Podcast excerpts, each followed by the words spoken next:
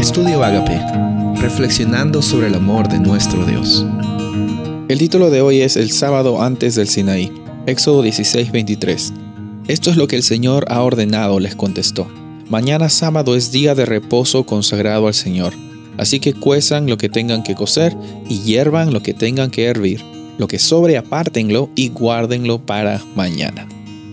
En Éxodo 16 vemos de que los israelitas estaban quejándose acerca de eh, las circunstancias en que ellos se encontraban. Cuántas veces nos, nos gusta quejarnos a veces y, y en vez de ver los ojos de con los ojos de abundancia, vemos nuestra vida con ojos de austeridad, de escasez.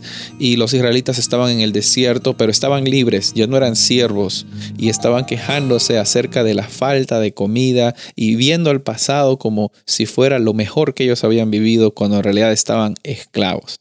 Aquí es que Dios nos muestra su misericordia y nos dice de que Él va a proveer para los israelitas eh, con un, un, pan caído del cielo, ¿no? y lo que se conoce como el maná.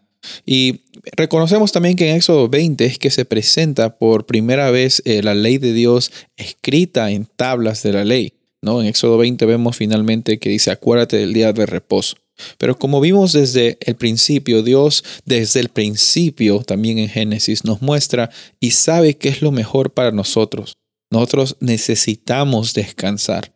Necesitamos reconocer que Dios es el creador, el sustentador, el salvador.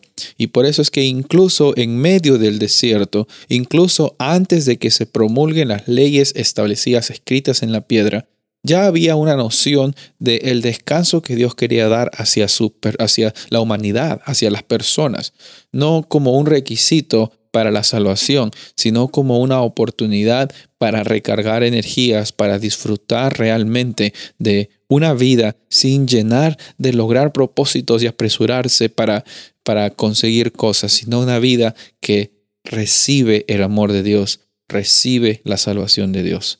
En esta ocasión yo te quiero invitar a que reconozcas que en medio de las dificultades de tu vida, Dios siempre te pone un oasis. El primer oasis es el que tú puedes recibir y experimentar cuando declaras que Dios es tu libertad.